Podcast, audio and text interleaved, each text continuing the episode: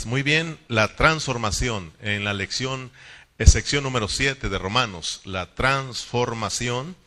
Y dijimos que eh, vamos a estar un buen rato aquí porque hablar de la transformación, eh, pues Pablo usó capítulo 12, 13, 14, 15 y hasta el 16, cinco capítulos para hablarnos de la transformación porque la transformación es muy necesaria para que se viva una vida normal de iglesia, para que se viva una vida práctica de iglesia. Entonces, hemos venido estudiando que en Romanos 12 la voluntad, acuérdense, porque se lo voy a preguntar al ratito, hemos venido estudiando que en Romanos 12 la voluntad de Dios, ¿cuál es?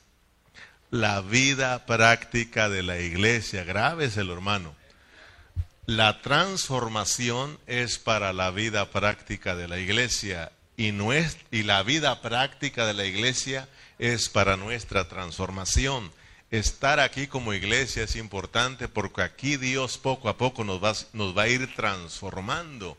Y mi transformar es para que yo viva una vida normal de iglesia. Entonces, hermanos, eh, pidámosle al Señor que nos vaya eh, se nos vaya revelando. El deseo de Dios es de que todos nosotros los que hemos sido salvos, nosotros disfrutemos a Cristo como nuestra vida y la iglesia como nuestro vivir. La voluntad de Dios es de que todos los cristianos, todos los hijos de Dios, disfrutemos a Cristo. Cristo se nos dio para nuestro disfrute. El cristiano tiene que andar como disfrutando a Cristo. ¡Wow! ¡Qué sabroso! Mm, ¡Qué rico es Cristo! ¡Qué delicioso es Cristo! Y también tenemos que, hermanos, vivir la, eh, la tomar a la iglesia como nuestro vivir. La iglesia es nuestro vivir, ¿cómo la ve? O sea, de que tenemos que anhelar. Ahí está mi vida. En la iglesia está mi vivir. Si yo no estoy en la vida de la iglesia, yo me muero. Amén. Entonces, por un lado, a Cristo como nuestra vida, la iglesia como nuestro vivir. Amén. Cristo mi vida, la iglesia ahí, ahí yo vivo, ahí yo me ocupo. ¿No ves que somos la casa de Dios? Mire qué, qué bendición, somos la casa de Dios, pero no solamente de Dios, sino que somos la casa de nosotros mismos. O sea, nosotros somos la casa, ¿verdad? En donde Cristo habita y nosotros también habitamos con Él. Gloria al Señor.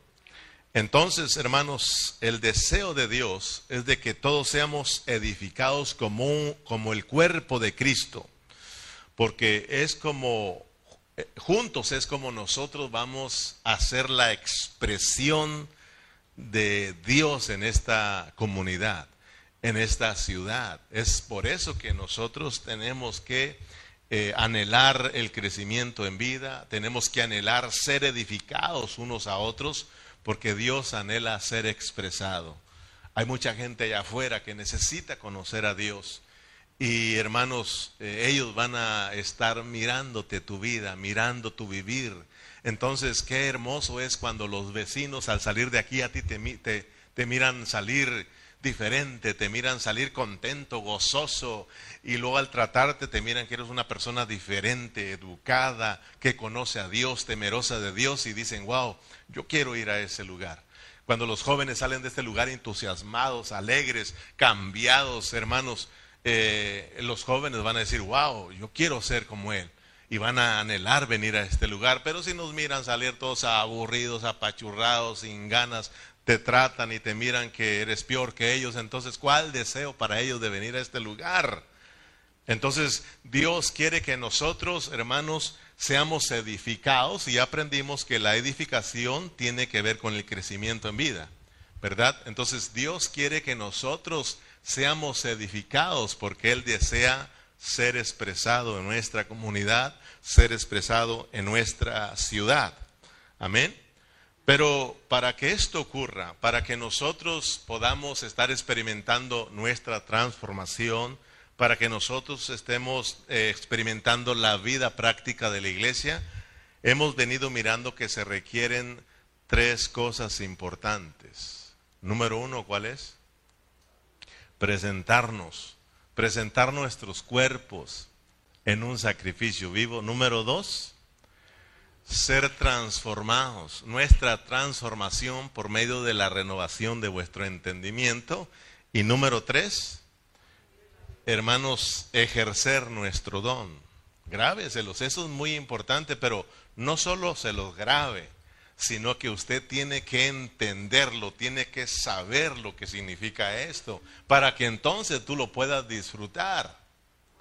¿Sí me explico, hermanos?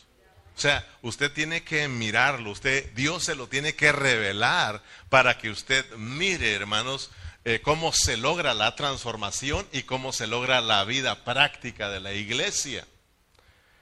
Para que yo experimente una transformación en mi vida, para que yo experimente eh, el vivir práctico y normal de la vida de la iglesia, entonces yo necesito poner en práctica tres asuntos importantes. Número uno, hacerme presente en cuerpo. Hermano, presentar mi cuerpo, pero presentarlo en un sacrificio. Tienes que sacrificar tu carne, tu cuerpo, hermanos. Tienes que venir a la reunión. Esto no es estoy allá de corazón y estoy allá en, en, el espíritu. No, eso es mentira del diablo. Tenemos que hacernos presentes, como lo has hecho esta, esta preciosa tarde. Aquí estás presente y al estar presente, también tu alma está presente y también tu espíritu está presente. Por lo tanto, aquí puedes experimentar una transformación por el medio del renovar, el renovar tu mente, hermanos, tu entendimiento. ¿Y qué significa renovación?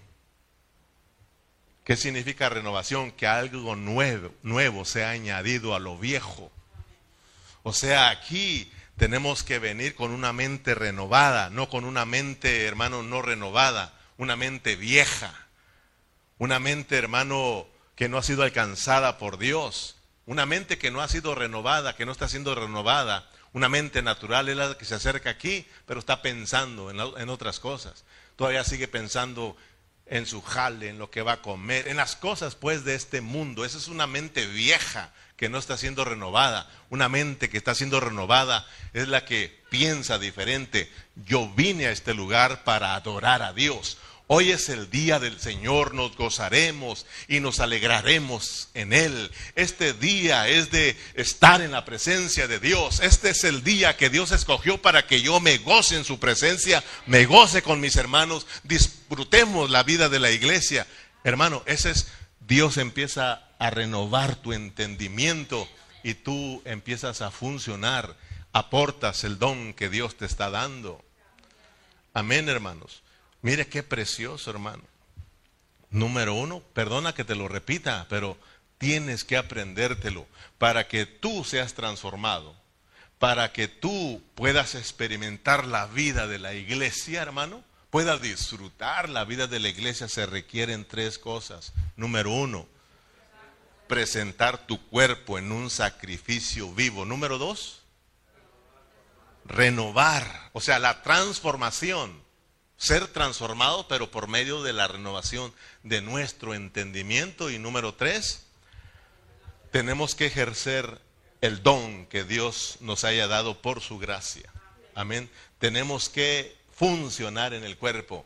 Tenemos que servir a Dios. Romanos capítulo 12, si usted me acompaña a sus Biblias, para que miren cómo, miren eh, eh, que este ejercer de los dones, nos habla de ser cristianos fervientes en espíritu, dice Pablo. O sea que mire, cuando nosotros eh, presentamos nuestros cuerpos en un sacrificio vivo, cuando nosotros estamos siendo transformados por medio de la renovación de vuestro entendimiento y cuando nosotros ejercemos el don, dice Pablo, eso significa que tú no eres un cristiano perezoso, eh, sino que eres un cristiano ferviente en espíritu que está sirviendo al Señor y que está sirviendo en la vida de la iglesia. ¡Wow! Esto es tremendo. Mira lo que dice Romanos 12, versículo 1 y versículo 2. Así que, hermanos, os ruego por las misericordias de Dios que presentéis vuestros cuerpos en sacrificio vivo, santo, agradable a Dios, que es vuestro culto racional. No os conforméis a este siglo, sino transformaos por medio de la renovación de vuestro entendimiento para que comprobéis cuál sea la buena voluntad de Dios, agradable y perfecta. Thank you, bro. Mire, si usted pone atención, aquí tenemos el número uno, el presentar nuestros cuerpos. Número dos, la renovación de nuestra mente, ¿verdad? Pero fíjese bien, número uno, yo me presento, o sea, en sacrificio vivo. Cada uno de nosotros tenemos que venir y hacernos presentes, ¿verdad? En cuerpo. O sea, tenemos que sacrificar este cuerpo, todos juntos, un solo sacrificio, ¿verdad? Pero este sacrificio no es como en el Antiguo Testamento de animales muertos, sino, dice Pablo, un sacrificio de gente viva, gente que tiene la vida de Cristo, un sacrificio vivo, hermano, que realmente Dios vea que tú estás aquí en realidad porque le amas al Señor. Pero número uno, hay que hacernos presentes. Número dos, hay que renovar nuestro entendimiento. Pero brinque al versículo 3. Ya aprendimos que el número 3 hay que ejercer el don. Pero mire lo que dice Pablo en el versículo 11. Si vas allá conmigo, dice, en lo que requiere, ¿qué hermanos? Diligencia. No perezosos, fervientes en espíritu, sirviendo al Señor. O sea, ¿Cómo está tu espíritu, hermano? ¿Cómo, ¿Cómo, viene tu espíritu hoy en esta preciosa tarde? ¿Viene ferviente, viene encendido, viene hirviendo por las cosas de Dios o vienes apagado? Al menos el estar aquí presentes, eso me da una buena seña a mí de que tu espíritu no está tan apagado. El estar aquí, hermano, el verte aquí, eso me da tranquilidad, me trae tranquilidad porque no estás no, amaneciste, no amaneciste tan apagado el día de hoy. Amaneciste con ganas de venir a la iglesia. Amaneciste con ganas de estar aquí. Y eso es de alabar al Señor, hermanos. Pero hay quienes amanecieron apagados, hermano. Con una pereza terrible. Pero miren bien el apóstol Pablo lo que está diciendo. Mire con qué sabiduría escribió esta carta a los romanos en el capítulo, pues toda la carta, pero el capítulo 12 Primero dice, si ustedes se presentan en un sacrificio vivo, presentan sus cuerpos, número dos, van a empezar a experimentar una transformación, porque aquí se experimenta la transformación, una transformación por medio del renovar sus mentes. Pero número tres, ustedes van a ser cristianos fervientes en espíritu, dice, sirviendo al Señor. Mire hermano, si cada uno de nosotros ponemos en práctica estos asuntos, dejaremos de ser cristianos perezosos, hermanos, porque Pablo dice, no perezosos, sino fervientes en espíritu, sirviendo al Señor. O sea, ser fervientes es ser ardientes, que nuestro espíritu que nuestro corazón arda por las cosas de Dios, es de que estemos animados, es de que estemos motivados, es de que estemos apasionados por las cosas de Dios. Eso es ser fervientes en espíritu, hermano. Sirviendo al Señor. Amén. Pero Pablo dice, no perezosos. Quiere decir que hay cristianos que son perezosos. Hay cristianos que les pega la pereza, pero ahorita vamos a llegar ahí, hermano. Estamos viendo estos tres puntos muy importantes que todos tenemos que ejercitar. Pero si ahora vamos a Romanos 12, versículo 9 al 21, que son nuestros versículos a estudiar el día de hoy, en estos versos eh, tenemos nuestra transformación y la vida práctica de la iglesia. De los versículos 9 al 21 que nos corresponden a hoy, por eso hay que darle rápido para terminarlos, ahí tenemos realmente la transformación y la vida práctica de la iglesia. Eso es nuestro tema de hoy. El tema de hoy es la transformación y la vida práctica de la iglesia. Dios quiere que nosotros seamos transformados para que vivamos una vida práctica de la iglesia. Si usted no está siendo transformado, hermano, usted no está experimentando la vida práctica de la iglesia. Si usted está experimentando la transformación, usted está experimentando lo que es vivir la vida práctica de la iglesia. Todavía no sé, pastor, lo que es vivir la vida práctica de la iglesia. Espero que con, con este mensaje Dios te abra el entendimiento y tú veas lo que es la vida práctica de la iglesia. Ya dimos un aventajón, ¿verdad? De que hay que ejercer el don. El don, cada uno Dios conforme va creciendo y va experimentando la vida, Dios le da un don, ¿verdad? Un don en la cual usted va a, poner, va a poderlo ejercer. Usted va a estar sirviendo en la iglesia. Una persona que no crece, ella no hace nada en la iglesia. Está bebé, no tiene responsabilidad. Pero una persona que está creciendo espiritualmente toma responsabilidad, mira la responsabilidad y empieza a funcionar. Un, un, niño recién nacido, a él no le interesa nada el trabajar, el hacer algo, a él quiere que le, que le atienden, que le den, ¿sí o no? Pero conforme este niño llega a la adolescencia y la juventud, ¿no ve que luego empiezan a buscar un part-time? Quieren trabajar quieren aportar, quieren servir. Lo mismo en la vida cristiana. Usted si ya tiene dos años de ser cristiano, usted ya tiene que empezar a funcionar. Ya no se diga si tiene 20 años. Si ya tiene 50 ya se, puede retirar. No, no se crea. Aquí no se retira nadie. Aquí nos morimos sirviendo al Señor. Amén. Entonces, eh, le decía eh, aquí en los versículos 9 al 21, ahora vamos a mirar la transformación y la vida práctica de la iglesia. Va a aprender a usted ahora lo que es la vida práctica de la iglesia. Pero para que nosotros aprendamos la vida práctica de la iglesia, hermanos, debemos de aprender que eh, Pablo la describe en cinco, en cinco aspectos muy importantes que son los que quiero compartir el día de hoy.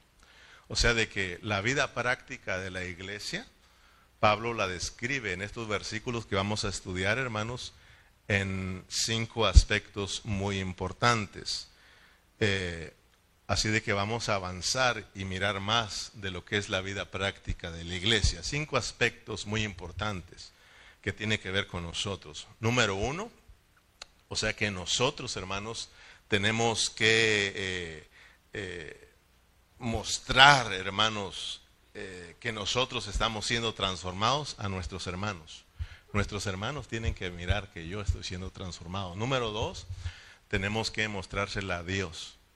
Dios tiene que saber que nosotros estamos siendo transformados y amamos la vida de la iglesia. Número tres, nosotros mismos tenemos que estar viendo que estamos siendo transformados. Número cuatro, tenemos que mostrársela para con nuestros enemigos. Y quinto y último, eh, tenemos que mostrársela a todas las personas que nos rodean, que nosotros somos verdaderos cristianos. Así de que esto, está, esto es vivir la vida práctica de la iglesia.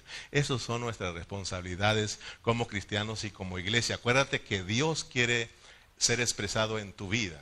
Dios quiere ser expresado en mi vida. Dios quiere ser expresado en, la vida de la iglesia. ¿Me explico, hermanos? Qué tremendo, ¿verdad? Es, es, es, es, Dios. Qué precioso, hermanos, es cuando uno puede mirar la palabra del Señor. Primeramente, mi responsabilidad para con nuestros hermanos. Primeramente, cinco aspectos importantes. ¿Te los aprendiste? Apréndetelos, pues. ¿verdad? Voy a ir punto por punto para que te los aprendas. Ya te los dije los cinco, pero voy a ir paso a paso. Primero, mi responsabilidad para con nuestros hermanos. Primeramente, antes de que todo, hermanos, tenemos que expresar a Cristo ¿dónde? Tenemos que mostrar a Cristo ¿dónde? Con nuestros hermanos. Tienes una responsabilidad, hermano. Que tus hermanos miren Hay hermanos pequeñitos, no seas piedra de tropiezo para ellos. Yo, mire, ahorita mis hijas ya están grandes y entienden, pero estaban pequeñitas y a veces me decían, ¿y por qué fulano se fue? ¿Y por qué fulano se fue? ¿Y por qué fulano no viene? Son pequeñitos, son niños y son preguntas tremendas. Que uno tiene que decirle, no, mi hija, no te preocupes, está desanimadito. No, no se crea. Pero imagínese qué le dice uno a sus niños. Ya no se diga a otros cristianos que dicen, no, pero aquel va allá y, y pues tiene años. Y así anda el uno con el otro. O sea, hermano, tenemos que nosotros entender que como cristianos, nuestros hermanos, primeramente, nuestros hermanos tienen que ver que verdaderamente yo estoy siendo transformado, sí que yo amo la vida de la iglesia. Primeramente tenemos que mostrárselo a los hermanos. ¿Sabes que Yo te lo he mostrado a ti, hermano. Yo tengo aquí 20 años en esta congregación y te he mostrado en 20 años que verdaderamente yo amo a Dios, amo la vida de la iglesia, amo a los hermanos. Pero muchos de ustedes no me lo han mostrado a mí, hermano. Y no por eso me desanimo, me da tristeza y me preocupo, hermano. Pero a muchos de tus hermanos pueda que sí les hagas tropezar por tu mal conducta, por tu mal testimonio, hermano. Y no se diga a los hermanos, muchas personas que allá vamos a llegar porque también tenemos que expresarle esta vida de Cristo a otras personas. Pero primeramente estamos con, con nosotros, con los hermanos. ¿Cómo vamos a mostrarle este, esta vida de Cristo a los hermanos? Mire versículo 9 y versículo 10. El amor, ahí en Romanos 12, 9 y 10, el amor sea sin fingimiento. El amor sea sin fingimiento. ¿Sabes qué es eso, da? No finjas que amas a los hermanos. No, oye, hermano, porque yo, hermano, hermanos, yo amo a mi pastor y cuál luego me dan la espalda, hermano. Yo amo a mi pastor, lo, y a mí me lo han dicho, te amo, pastor. ¿Me amas? El Señor Jesús le dijo a Pedro, Pedro, ¿me amas? Pues entonces sírvame. Pues entonces obedézcame. ¿Me amas? Tenemos que que, hermano, sin fingimiento. Dice, ah, dice, el amor sea sin fingimiento, aborrecer lo malo, seguid lo bueno. Versículo 10, amaos los unos a los otros con amor fraternal, en cuanto a honra, prefiriendo los unos a los otros. ¿Cómo voy a mostrarle eh, eh, la vida de Cristo a mis hermanos? Amándolos. ¿Amándolos cómo? Amándolos de veras, amándolos de corazón, no fingiéndoles, sino amarlos de verdad. Por eso eh, el Señor Jesús le dijo a sus discípulos, en esto conocerán todos que son mis discípulos, en que se amen el uno al otro. Mira qué importante es amarnos con sinceridad, hermano. Qué importante es el amor entre los hermanos. Estamos hablando de una vida práctica de la iglesia. ¿No entiendes qué es la vida práctica de la iglesia? Vaya entendiendo de una vez, hermano. Yo tengo que amar a mis hermanos con un amor verdadero. Que ellos miren que sí les amo. Estoy ahí cuando me necesitan. Estoy ahí con ellos. Soy uno con ellos. Somos miembros, hermanos. Cuando un miembro se duele, a ti también te duele, hermano. Y cuando un miembro se alegra, tú también te alegras. Tenemos que hacernos uno. Esto es, un, esto es un testimonio muy tremendo. El testimonio de una iglesia, lo hemos dicho una y otra vez, no es cuánta gente tengamos. El testimonio de la iglesia no es cuánto conocemos de la Biblia. El testimonio de una iglesia no es cuánto trabajas. El testimonio de una iglesia es cuánto se ama. Pablo le dijo a los corintios, tenían un problema, no había amor sincero entre ellos. Pablo le dice, ustedes son niños y carnales. Ustedes tienen, están llenos de dones, pero dones de niños. Ustedes, yo les recomiendo un camino mejor. Ámense, el amor Porque ¿de qué les sirve hacer esto el otro y no tienen amor? ¿Sí o no, hermanos? El amor, el amor. En esto conocerán todos que son mis discípulos, el que os améis los unos a los otros. San Juan 13, 35, hermanos. Versículo 13 de Romanos 12, regresando a Romanos, póngale una marca, no, no, no, no la pierda porque vamos a estar regresando a Romanos 12, versículos, los versículos que nos corresponden. Ahora estamos en el versículo 13, compartiendo para las necesidades de los santos, practicando la hospitalidad. Brinca el versículo 15 y 16, gozaos con los que se gozan, llorar con los que lloran, unánimes entre vosotros, no altivos. Ya aprendimos que nadie tenga concepto del que debe de tener, sino que piense con cordura, ¿verdad? Dice, no altivos, sino asociados con los humildes, no seáis sabios en vuestra propia opinión. Esto es expresar a Cristo entre los hermanos. Esto es la vida práctica de la iglesia. Esto es vivir un cristianismo, un cristianismo normal. Vea, Qué precioso, hermano, cuando uno entiende lo que es la vida práctica de la iglesia. Número dos, mi responsabilidad para con Dios. Estamos viendo que para experimentar la transformación, para experimentar la vida práctica de la iglesia, estamos mirando cinco aspectos. Número uno, para con mis hermanos.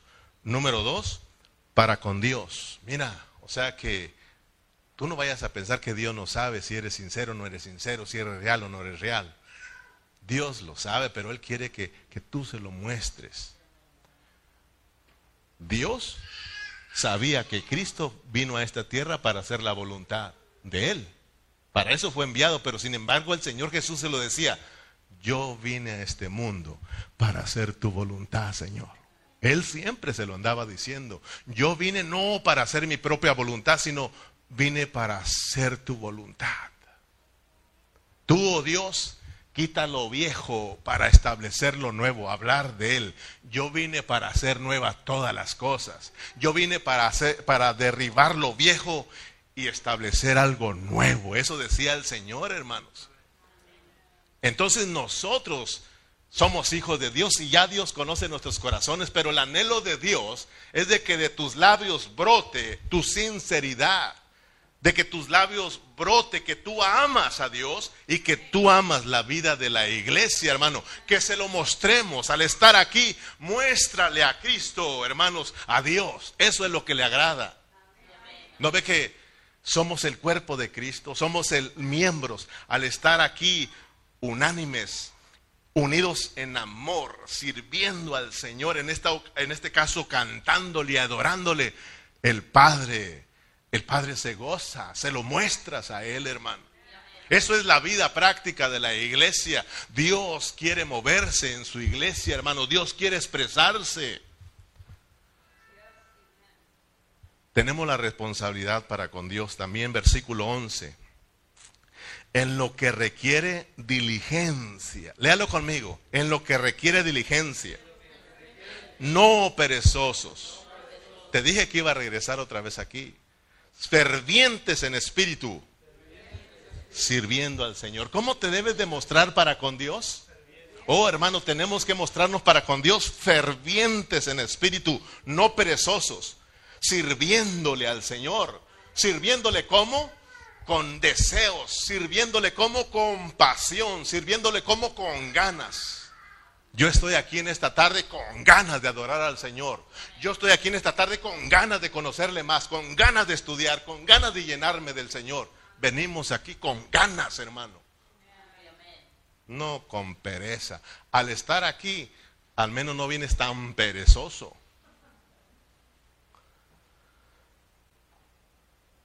Tenemos, dice, fervientes en espíritu, fervientes, que tu corazón y mi corazón ardan por las cosas de Dios, que tu corazón y mi corazón estén apasionados por las cosas de Dios. Hoy es día de reunión, hermano. Yo me levanté ferviente en mi espíritu. Hoy es día de reunión. Hoy es día de estar con mis hermanos adorándole a Dios.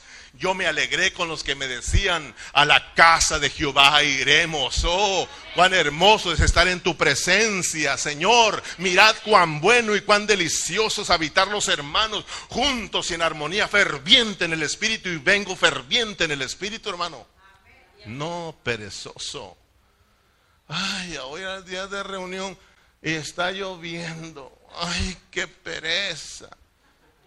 Ay, es día de reunión, ¿a dónde me iré? ¿Qué excusa pondré? ¿A dónde iremos para no estar en la iglesia? Eso es perezoso, hermano, perezoso para con Dios.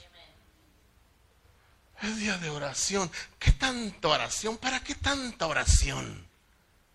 Perezosos, hermanos que Dios, tenemos que orarle al Señor, hermanos. Estamos viviendo tiempos difíciles. Estamos viviendo, hermano, tiempos en los cuales el enemigo está metiendo pereza en los cristianos, hermano. Desánimo en los cristianos, hermanos.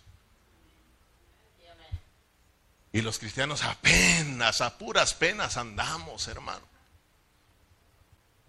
Oh, hermano, dos días, dos días por semana de reunirnos nos cuesta asistir a las reuniones. Ah, pero los cinco días de la semana no nos para nadie, lamentablemente en lo nuestro, pero para Dios perezosos no oro, no estudio, no me reúno, no busco a Dios. Perezosos hasta pasado mañana. Realmente créame, hermano, con toda sinceridad y respeto se los digo, tenemos que orarle al Señor hoy más que nunca y decirle, Señor, quita este desánimo de mi vida. Señor, quita la pereza de mi vida. Señor, quiero agradarte, quiero servirte, quiero ser un hombre ferviente en el Espíritu. Quiero servirte, Señor.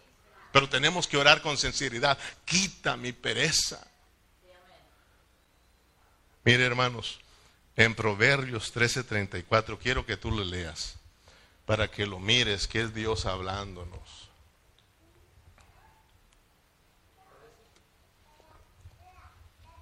Proverbios 13, versículo 4. Proverbios 13, versículo 4.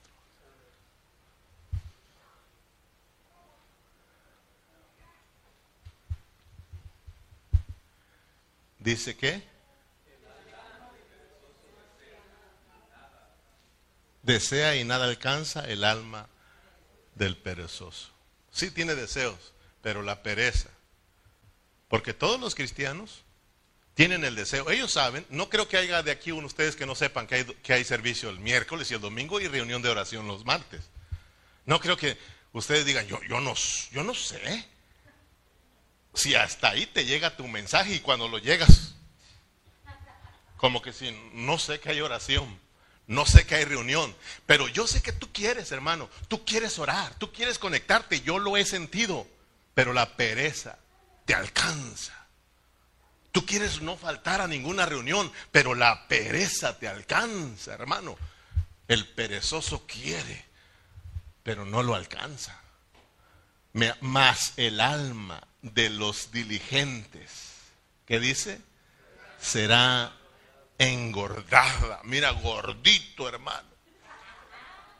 O sea, lo vas a alcanzar, lo vas a lograr, hermano, vas a ser bendecido. O sea, Dios te quiere bendecir, hermanos. Vas a ser próspero. Realmente aquí, ahí dice, hermano, serás engordado, es de, serás próspero, serás bendecido, pues.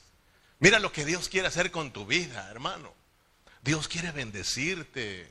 Dios nos trajo aquí para bendecirnos. La vida de la iglesia es para que salgamos bendecidos espiritualmente, hermano el servir yo en la iglesia, esto me bendice. Sabes que estar aquí hablándote, estudiando juntos, enseñándote, eso me bendice a mí también. El pasar horas estudiando, orando por ti, eso me bendice a mí, hermano. El servicio que tú hagas en la iglesia te bendice, te bendice. El ser fervientes en espíritu, eso te bendice, hermano. Eso te hace prosperar en tu vida espiritual. No debemos ser perezosos para el Señor. Estamos aquí de que tenemos una responsabilidad para con Dios. Que Dios mire que tú estás ferviente en el Espíritu. ¿Cómo te mira Dios hoy?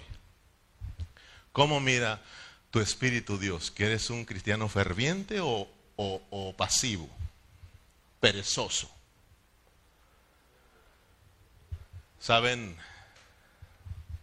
En una ocasión el perezoso dijo, voy a visitar al doctor. Ya no aguanto. No sé por qué no, no tengo ganas de, hacer nada.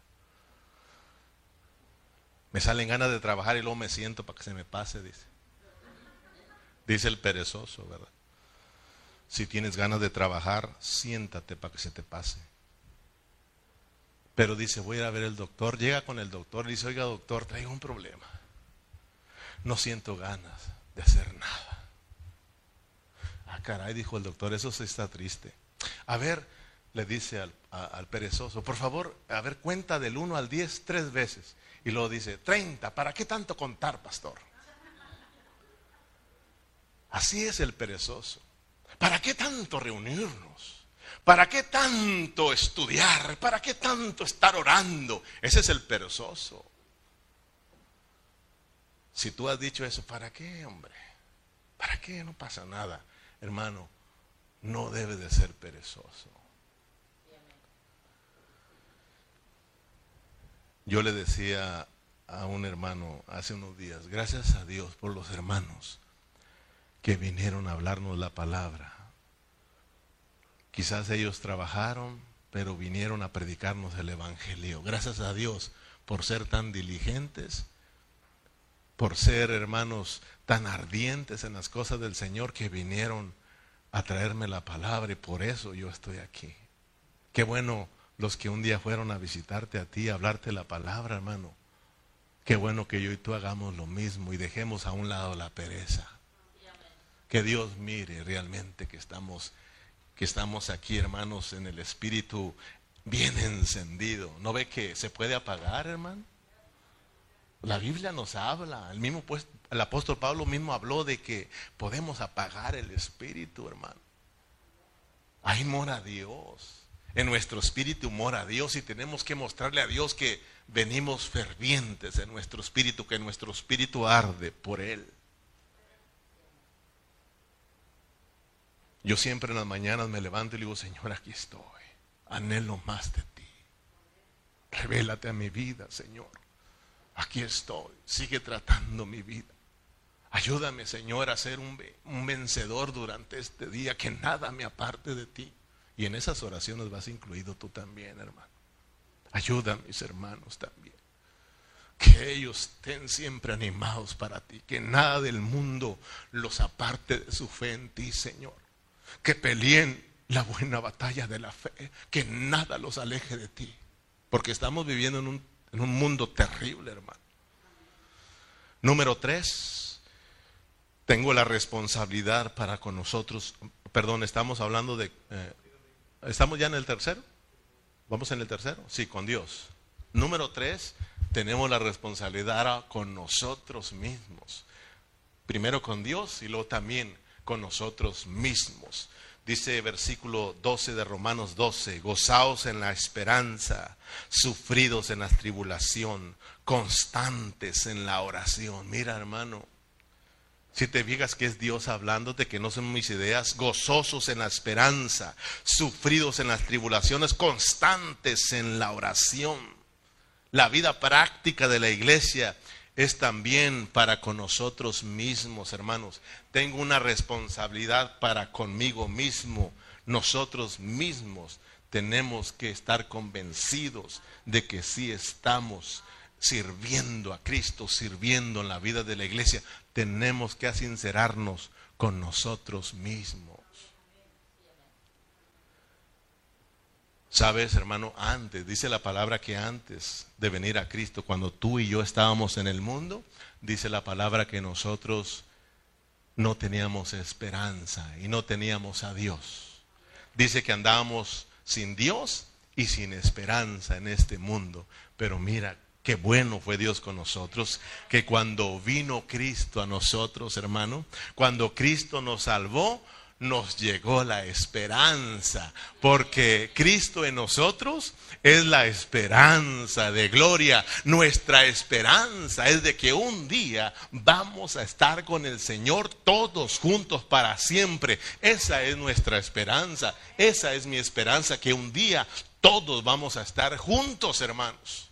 Pero mientras que llega ese día, Dice el apóstol Pablo que nosotros vamos a ser atribulados. Nosotros vamos a pasar por qué, hermanos?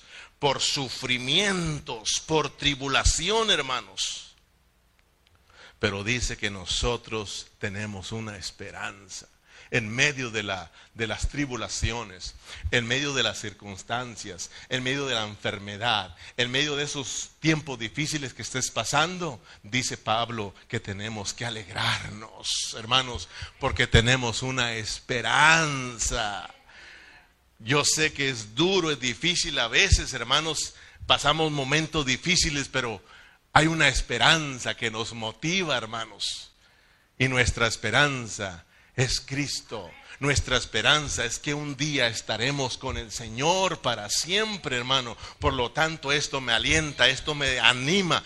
Hermano, acuérdate que en Cristo tienes esperanza. Allá la gente afuera sufre también, pero muchos de ellos lamentablemente no tienen esperanza. Tú y yo sufrimos, pero con esperanza. Amén, hermanos. Donis sufre y con esperanza.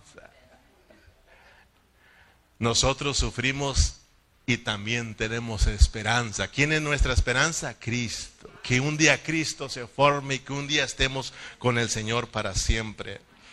Amén, hermanos. Entonces, gózate, gózate en cualquier sea tu circunstancia. Pero para esto es que tú tienes que estar experimentando el crecimiento. Para esto tú tienes que estar viviendo la vida práctica de la iglesia. Si no, no te vas a gozar. Viene la enfermedad. Ay, es que nadie, nadie se preocupa por mí. Aquí casi me muero y nadie se preocupó por mí. No hay gozo, hermano. Te falta transformación, eres un bebecito todavía, hermano. Que ni siquiera tienes la, eh, la humildad de hablarle a los hermanos, hermanos, estoy enfermo, enferma, ora por mí, por favor, y vas a ver que van a estar orando y tú te vas a gozar sabiendo que tus hermanos están orando por ti, hermano. Amén. Pero tienes que tomar la responsabilidad contigo mismo, hermano. Tenemos nosotros que, dice, ser también constantes en la oración. Mira, mira lo importante. casi la mayoría de ustedes, hermano, no se conecta a orar los martes. Gracias a Dios que siempre está un remanente ahí. Pero muchos de ustedes brillan por su ausencia. Esa reunión de los martes a las 7 es para todos, hermano. Ay, pero ¿qué vamos a hacer todos orando? Ay, qué precioso es que el Señor nos mire a todos orando, hermano. ¿Sabes? ¿Sabes que la, la oración te mantiene firme, hermano? ¿Sabes que muchos hermanos no son firmes porque les falta orar. El cristiano que no ora, el diablo se lo devora. Oh, esto, esto no es un chiste, esto es realidad. La oración te mantiene de pie, la oración te, te hace avanzar y la oración te va a hacer llegar a tu meta, hermano. Si no oras, vas a ser un cristiano derrotado. ¿Cómo la ves? Si no oramos como iglesia, una iglesia derrotada y fracasada. Tenemos que orar, hermano. No seas perezoso. Oremos juntos. Conéctate. Es solo una hora.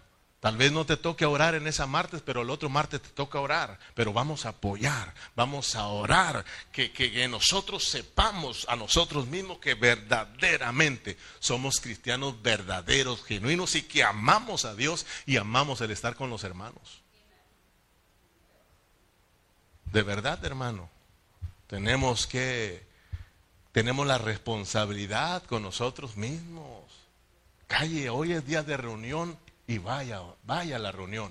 Hoy es día de oración, métase a orar. Usted mismo, hermano, tiene que mostrarse a Cristo que usted es cristiano. ¿Te acuerdas de Job? Job, ¿a quienes le mostró que verdaderamente era un hijo de Dios, un siervo de Dios? ¿A quién se lo mostró? Se lo mostró a sus hijos, se lo mostró a su esposa, se lo mostró a él mismo, se lo mostró al diablo y se lo mostró a Dios. ¿Cómo la ves, hermano? ¡Qué siervo! Se lo mostró a los hijos que él era temeroso de Dios y siempre oraba por su familia. Siempre pedía al Señor por ellos. Se lo mostró a su esposa. Ese es el Dios que tú sirves, maldícelo y muérete. Ojo, Dios dio y Dios quitó. Bendito sea el nombre del Señor. El diablo supo que Dios lo tenía protegido. Y Dios mismo sabía, este es mi siervo Job.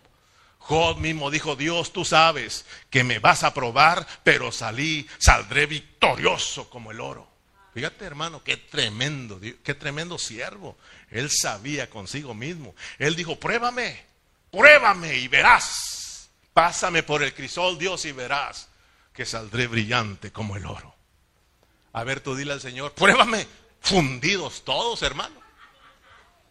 Nos va a lo que, lo, que aquel hermano se, dijo, el pastor, vamos a orar, pase acá y pídale al Señor que haga algo por él. Y se levanta un hermano y dice, Señor, quita todo lo malo que hay en mí. Desapareció. Desaparecemos, hermano. Que Dios nos ayude. Cuatro, nuestra responsabilidad para con nuestros enemigos. Tenemos otra responsabilidad que es para con nuestros enemigos. En Romanos 12, 14, bendecid a los que os persiguen, bendecid y no maldigáis. Debemos demostrarle la vida de Cristo a quienes, hermano? A nuestros enemigos.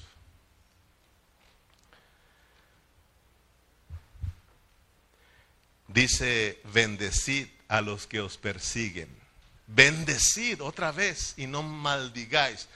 ¿Bendecir qué es? Hablar bien de él. Y maldecir es hablar mal de ellos. O sea que no pienses que maldecir es solamente es decir malas palabras. Maldecir es cuando estamos hablando mal de los hermanos, mal de las personas. Eso es estar hablando mal. Bendecir es cuando hablamos bien de ellas. Bien decir, bendecir. Tenemos que hablar bien de todas las personas, hermano. Pero en este caso, nuestros enemigos, tenemos que bendecirlos. ¿Cómo la ves? ¿Te acuerdas del Señor Jesús? Lo estaban escupiendo, lo estaban golpeando, lo estaban azotando. Hermano, lo crucificaron y ahí mismo se burlaban de él. Le clavaron una lanza en su costado y abrió su boca para decirle, Señor, perdónalo ellos no saben lo que hacen. Mira, hermano, eso es, eso es lo que el Señor hizo con sus enemigos. Nosotros tenemos a Cristo, hermano. El estar siendo transformados y que Cristo vaya haciendo, que nosotros vayamos siendo conforme a Cristo y vivir la vida práctica de la iglesia es que nosotros bendecimos a nuestros enemigos, bendecimos a los que nos hacen mal, bendecimos y nosotros no somos de los que nos vengamos.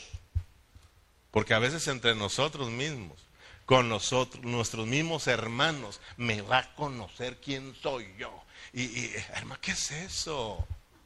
Ese es el viejo hombre. Esa es la vida diabólica. La vida de Cristo. Ama, ama, perdona, tolera a los hermanos. A los hermanos, imagínate, eh, a los enemigos, imagínate a los hermanos. Por eso es la vida práctica de la iglesia. Mi hermano me ofende, yo lo perdono para cuando te ofendan allá afuera, también sepas perdonar. Pero mira, allá vamos manejando y alguien nos pita y nosotros cinco, te da lo que tú quieras. Pero nosotros también. Fíjate hermano, y luego nos vamos y lo vamos jugando carreras y pitándole y haciéndole señas y atrás en tu carro dice, sonríe, Cristo te ama. Y la gente de afuera dice, wow, qué, tremendo, ¿verdad? Soy cristiano, dice atrás. No, la gente se alegra cuando dice soy cristiano y dice, qué bueno, sea el diablo mismo, imagina. Lo mata al otro. Hermano, tenemos, yo te he dicho muchas veces, si tú estás comiendo una torta y viene el otro y te la arrebata, dile, ¿quieres una soda? Dele una soda. ¿Algún guacamole le sirve? Si quieres más, me, dices y te doy otro. No, hermano, olvídate que nos, que nos quite la torta. Le agarramos la torta y se la estampamos a él, hermano. Dice aquí, la vida práctica, si lo practicamos aquí, vas a ver que allá también lo vamos a ejercer afuera. Se va a mirar la vida, la vida de Cristo. Vas a perdonar, vas a hablar, Señor, perdónalo, me quitó mi torta, perdónalo. No sabe lo que hace. Sabes, hermano, yo he sido testigo de cómo la gente, porque hay gente malvada afuera. Hay gente, hablábamos ayer con alguien por ahí que hay gente malvada afuera, hay gente mala afuera, hay gente envidiosa afuera, hermano. Y a mí me ha tocado tratar con ellos, hermano.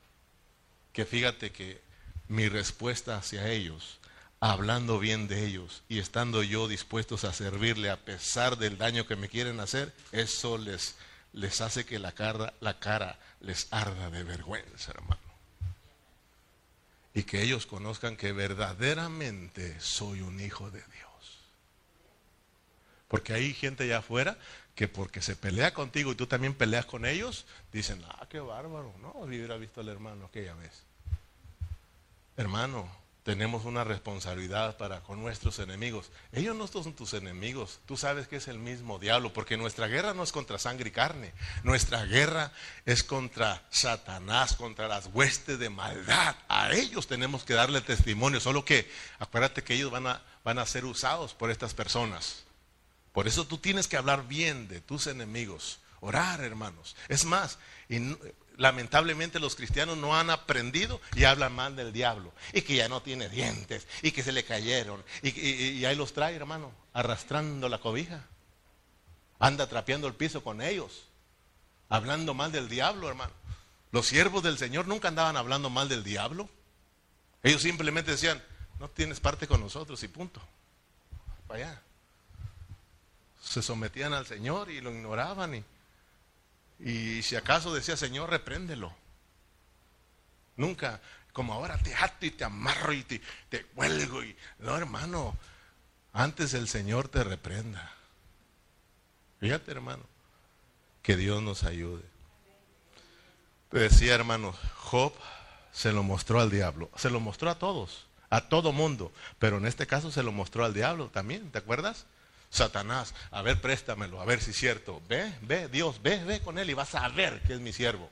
Y va, y va, y nada, dice, creo que de veras, a ver, pero tú le estás protegiendo a él, préstamelo a mí, ahora a él, préstamelo para darle una buena sacudida, ve, ve, ve. Y va y le mete una sacudida, usted sabe, hermano, una, una, una enfermedad. Que hasta la esposa dijo, ese es el Dios que tú sirves. Y Dios alabó al Señor, hermano a Job, perdón, alabó al Señor, alabó a Dios. Se lo mostró al diablo. el diablo no pudo con él. Hasta ahí con la esposa. Yo me imagino que si yo hubiera sido, hermano, o tú hubieras sido, ¡hey! Se te olvida esta, porque le quitó el diablo todo, ¿eh? El diablo le quitó hijo, le quitó casas. Y la vieja no, digo, la esposa no. Pero uno de nosotros, ¡hey! Llévatela también. ¿eh? No, no se la llevó. Y Job la calmó, le dijo, no, Dios dio, Dios quitó, bendito sea el nombre. Vamos a adorar al Señor. Amén. Estamos en las manos del Señor. El Señor dice, hey, no te vengues. Mía es la venganza. Déjamelo a mí. Llegará el día de mi venganza y yo les voy a dar el pago. Por lo tanto, tú bendícelos. Tú habla bien de tus enemigos. Muéstrales que tienes la vida mía y que estás viviendo la vida de la iglesia donde se mueve mi vida. Amén, hermanos. Dice el versículo 19, no os venguéis vosotros mismos, amados míos, sino dejad lugar a la ira de Dios, porque escrito está, mía es la venganza, yo pagaré, dice el Señor. Así que si tu enemigo tuviere hambre, dale de comer, ya ves, dale la torta.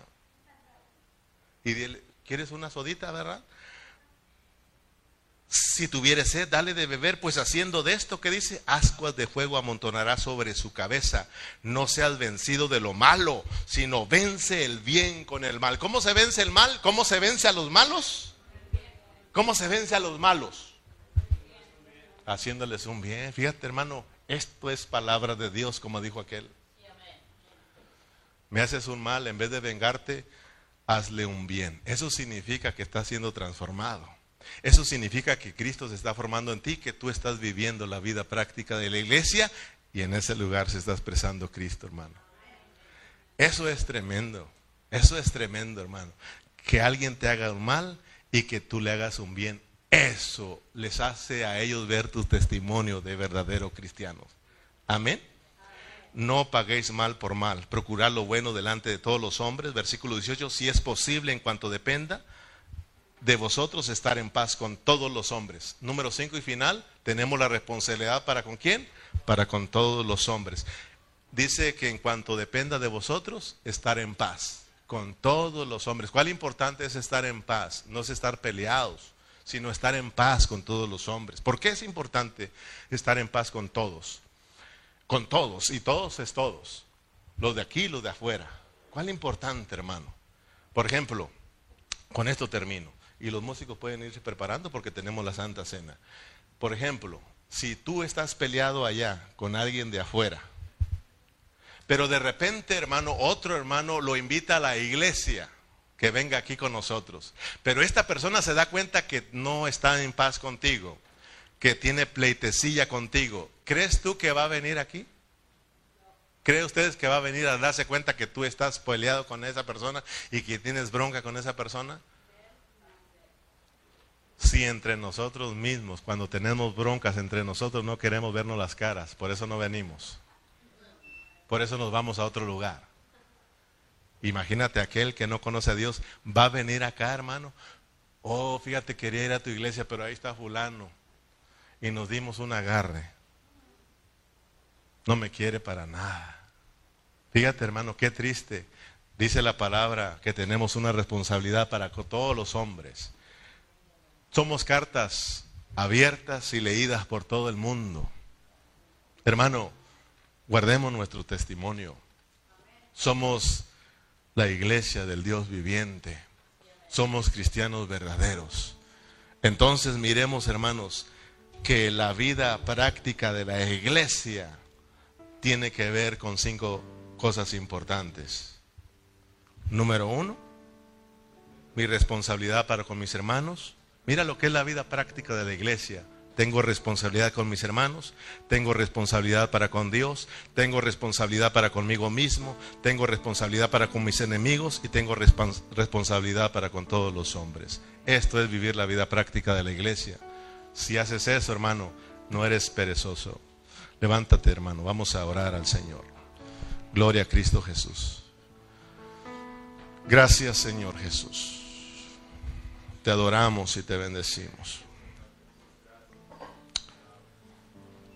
Oh Señor, cuán responsabilidad tenemos para contigo.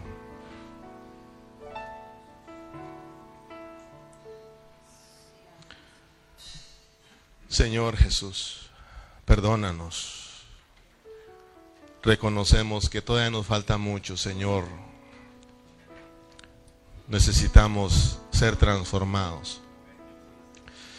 Necesitamos realmente experimentar la vida práctica de la iglesia. Ahora, Señor, con esto más que nos has enseñado, realmente somos muy tratados. Tenemos tantas cosas que hacer, Señor, y